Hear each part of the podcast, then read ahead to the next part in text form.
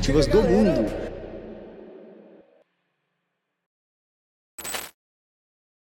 Hoje, em grandes ligas, o cara que é Panther, por exemplo, eu não sou Panther, mas o cara que é Panther, fazer grana em grandes ligas, como uma Premier League, por exemplo, é tenso. É tenso, porque se você precisa de uma simetria de informação, é assim que o Panther faz grana, né? ele tem uma simetria de informação, ele tem mais informação que, que o mercado em alguma situação. E encontrar isso numa série C do Campeonato Brasileiro, alguma coisa assim, é uma coisa. Agora, numa grande liga, onde pô, os caras sabem até a cor da cueca dos jogadores, é mais, é mais tenso, é mais complicado. Como trader, vou puxar a sardinha agora pra, para os traders. Como trader, e tem uma coisinha que eu acho que o mercado não tem o que fazer com a gente, enquanto a gente puder entrar e sair numa exchange da vida. Que é você trabalhar o momento.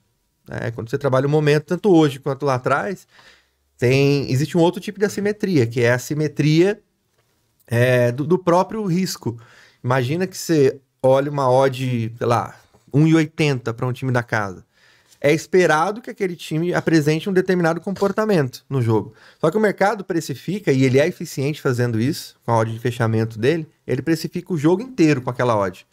Só que durante o jogo você tem várias oscilações desse time. E tem momentos que esse time de 1.8 tá jogando como 1.8.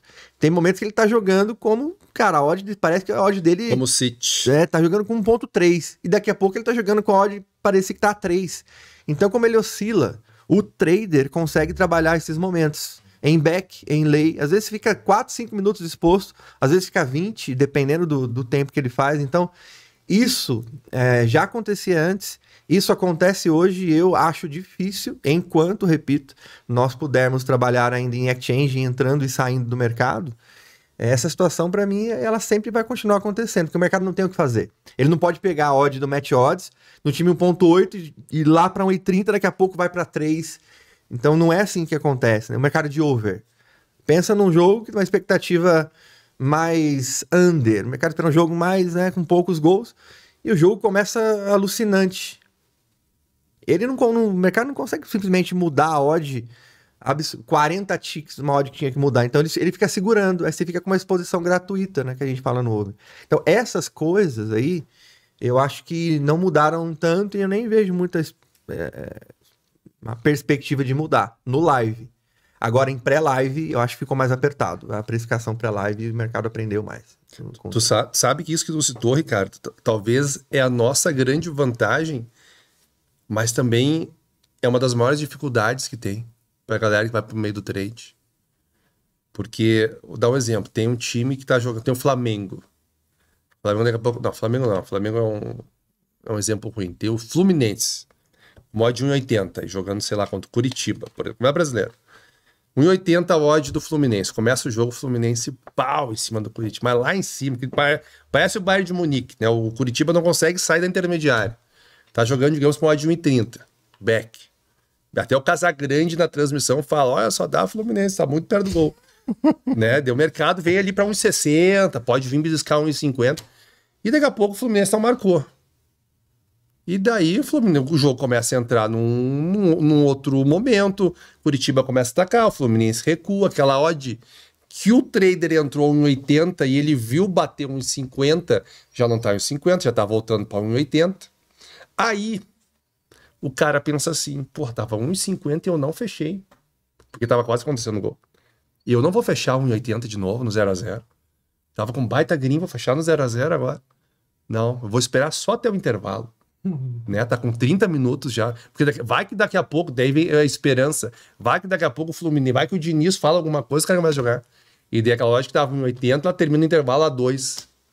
E aí o cara entra no inferno astral. Pá, porque tava em 50 e eu não fechei. E eu vim no 0 a 0 eu devia ter fechado no 0 a 0 não fechei. E agora já tô perdendo 20%. E agora o que, que eu faço? Vou levar só até os 60. Né? Porque vai que sai um gol logo no início.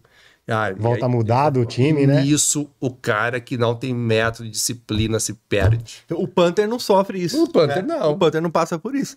Agora o trader, sim. O trader precisa tá preparado para esses momentos aí. E a maioria da galera que vai se perde, porque de, de, quando terminou o jogo ele perdeu o stake inteiro. Ele vai xingar o Cano, que errou o gol, o juiz que deu empenho, xinga todo mundo, menos ele que devia ter fechado quando ele devia ter fechado. Uma terceirização de responsabilidade. Né? Exatamente. Né? Essa é uma das maiores dificuldades do trade, entendeu? Extremamente comum. E existe uma forma que a gente consegue coibir esse teorema? Ou você acha que todo mundo é o fluxo natural das pessoas passarem por isso? Não, não, não é o fluxo natural. Mas com certeza algum psicólogo saberia dizer por que, que tanta gente vai nisso. Por que, que tanta gente é comedida a operar dessa forma no início. Entende? Porque não tem nada que diga faça assim mas muita gente, talvez alguma coisa da natureza humana, de tipo, da falta de paciência, de querer ganhar dinheiro rápido, de tentar recuperar o head, de não aceitar perder. Porque eu acho que essa questão do, do aceit, da aceitação de perder é muito difícil. Porque a gente não é educado para isso. A gente não é treinado para isso. Nossa vida toda é para ganhar. Bota teu dinheiro na poupança que tu vai ganhar todo mês. Tu vai ter um pouquinho a mais. É a lógica. A lógica, vai lá, trabalha que tu vai todo mês ganhar teu salário. A lógica da nossa vida é assim, é sempre estar tá ganhando, ganhando, ganhando, ganhando. Quando a gente chega e pela primeira vez na tua vida tu te defronta com um negócio que tu perdeu, que antes tu tinha 100 e agora tu tem 90, isso é muito difícil tu lidar. E tu entender que isso faz parte, que tu vai ter green, ter head, ter green, ter head, todo mundo tem green, ter head. Eu tenho head pra caramba hoje em dia, todo mundo, todo mundo que ganha dinheiro o trade esportivo tem head. E tu entender isso, que no head green, head green, tu vai ter que dar um jeito de superar os greens maiores que os heads na frente, é muito complicado. É muito mais fácil dar um win. Dá um win, se deu certo, show de bola. Se não deu certo, teorema da escada. E assim vai. Quanto mais tempo o cara demorar para quebrar no teorema da escada, maior vai ser o tombo. Maior vai ser o tombo. Tem, tem história do cara que saiu de 100 reais, foi para 30 mil, para 70 mil. Caralho, mano, sério? Tem, tem algumas que eu contei já no meu canal.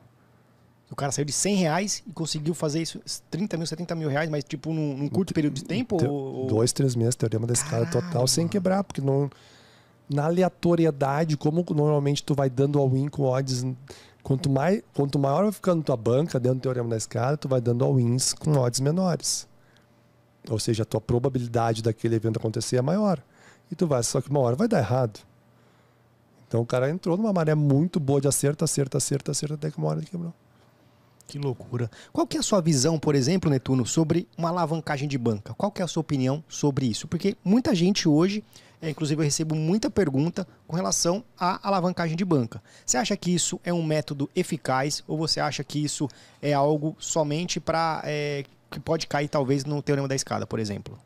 Uh, é, é que alavancagem de banco é algo muito, muito amplo, assim, para a gente discutir o que, que pode ser uma alavancagem de banco. Uma coisa errada é, por exemplo, assim, ó. Eu não tenho método. Eu não tenho mercado que opero, eu faço back, eu faço lay, faço over, faço under, faço cantos, faço tiro de meta, faço tudo.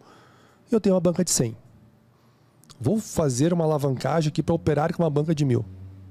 Não vai fazer diferença nenhuma para ti. Tu vai quebrar daqui a pouco a tua banca de mil. Igual, da mesma forma que vai quebrar a tua banca de 100. Agora, uma outra coisa, tipo, assim, eu opero, eu, sou, eu tô aqui, ó, tenho 12 meses de lucratividade. Meu método é o método A, o método B, o método X. Minha gestão de banca é essa, só que eu opero com 2 mil reais, que é o que eu tenho dinheiro e está crescendo aos poucos.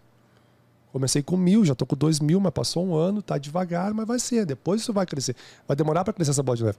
Então eu vou fazer uma alavancagem de banca para tentar aumentar isso aqui, já que eu estou dando uma consistência. Para esse cara, talvez ajude. Só para esse cara. Mas o, o, o, tamanho da banca ela é importante depois que tu tem método.